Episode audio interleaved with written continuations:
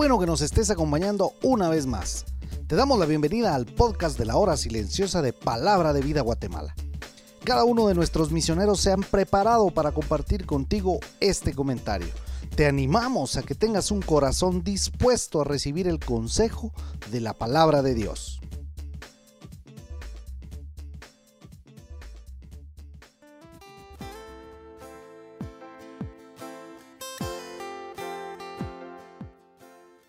Qué bueno poder estar nuevamente en el comentario de la hora silenciosa.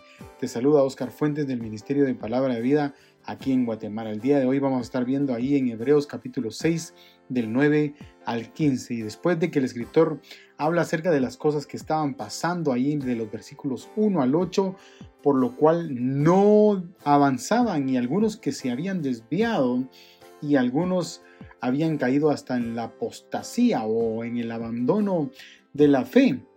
En el verso 9 vamos a ver el camino que agrada a Dios. En el verso 10 vamos a ver el camino que halaga a nuestro Dios. En el verso del 11 al 12 vamos a ver el camino que anima Dios a seguir. Del verso del 13 al 15 vamos a ver el camino de abundancia, de bendición. Un escritor dijo, haz todo el bien que puedas, por todos los medios que puedas, de todas las maneras que puedas, en todos los lugares que puedas, a toda la gente que puedas, durante todo el tiempo que puedas. Y es que eso nos anima el Señor el día de hoy. Entonces viene el verso 9, el camino que agrada a Dios, pero en cuanto a vosotros, o sea, les estaba diciendo, si algunos lo hicieron, ustedes no lo hagan, ustedes hagan lo contrario.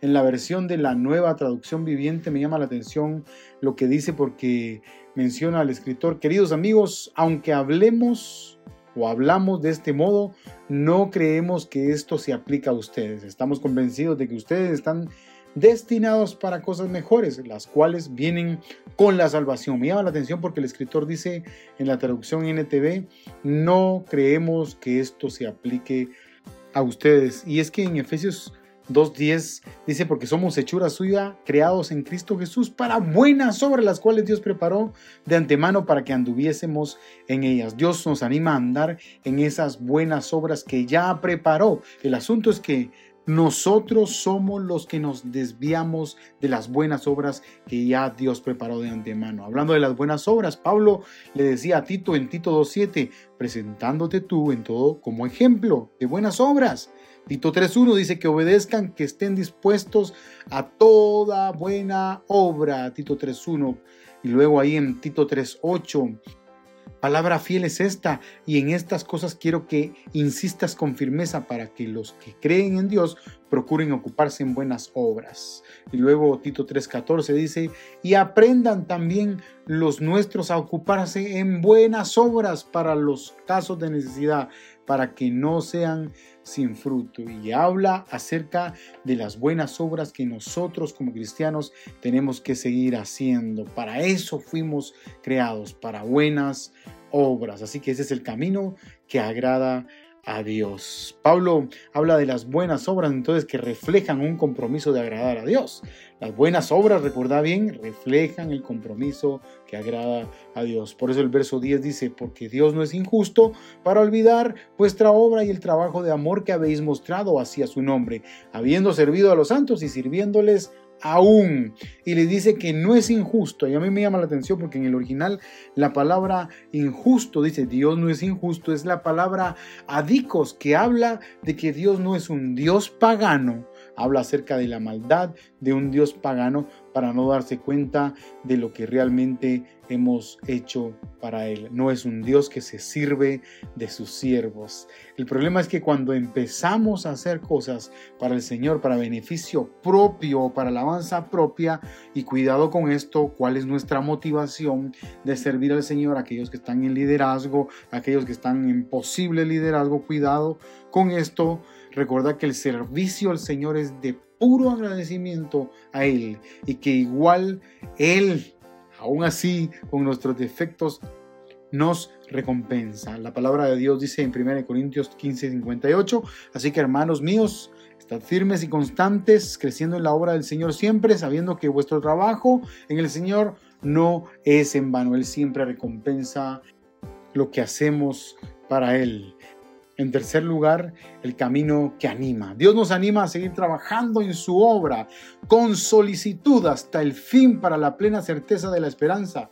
Y nos habla de esa palabra que siempre la menciono y es solicitud. La palabra da la idea de con una prontitud y diligentemente y lo contrasta con la palabra pereza. Les dice en el verso 12, no os hagáis perezosos. La palabra perezosos es holgazán que espera ser servido más que servir, que espera que todo caiga del cielo sin hacer nada. Así que el escritor nos anima a hacer las cosas con solicitud. Te animo a que este día tú puedas hacer las cosas, como dice la palabra de Dios, como para el Señor. Eso es lo que te animamos el día de hoy. Y acordémonos que la esperanza impide que el cristiano se vuelva perezoso. Deja que Dios cambie el camino de la pereza a la diligencia. Y por último, el camino de la abundancia, la abundancia de bendición. Porque cuando Dios hizo la promesa a Abraham, no pudiendo jurar por otro mayor, juró por sí mismo. Él mismo se puso ahí como un sello de garantía que iba a cumplir su promesa. Un escritor decía que pasaron como 25 años desde el momento en que Dios le prometiera un hijo y para Abraham se hacía una eternidad. Pero sí o no que los tiempos de Dios son perfectos siempre, porque el verso 15 dice, habiendo esperado con paciencia, alcanzó la promesa. No sé qué estás esperando hoy Abraham tuvo que esperar muchísimos años para que la promesa se cumpliera. Y tenemos un Dios de promesas, un Dios que cumple sus promesas, pero no es a mi tiempo, no es a mi modo, es al tiempo de Él y al modo de Él. Por eso vívelo.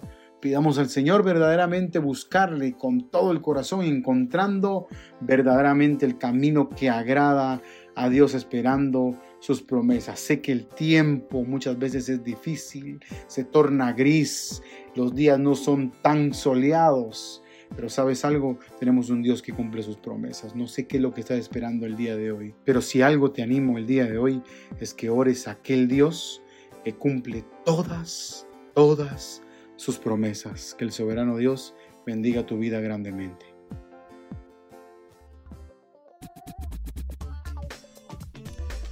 Puedes ser parte del crecimiento espiritual de tus amigos compartiendo este podcast con ellos. Síguenos en nuestras redes sociales para recibir más recursos como este. Nos encontramos nuevamente el día de mañana.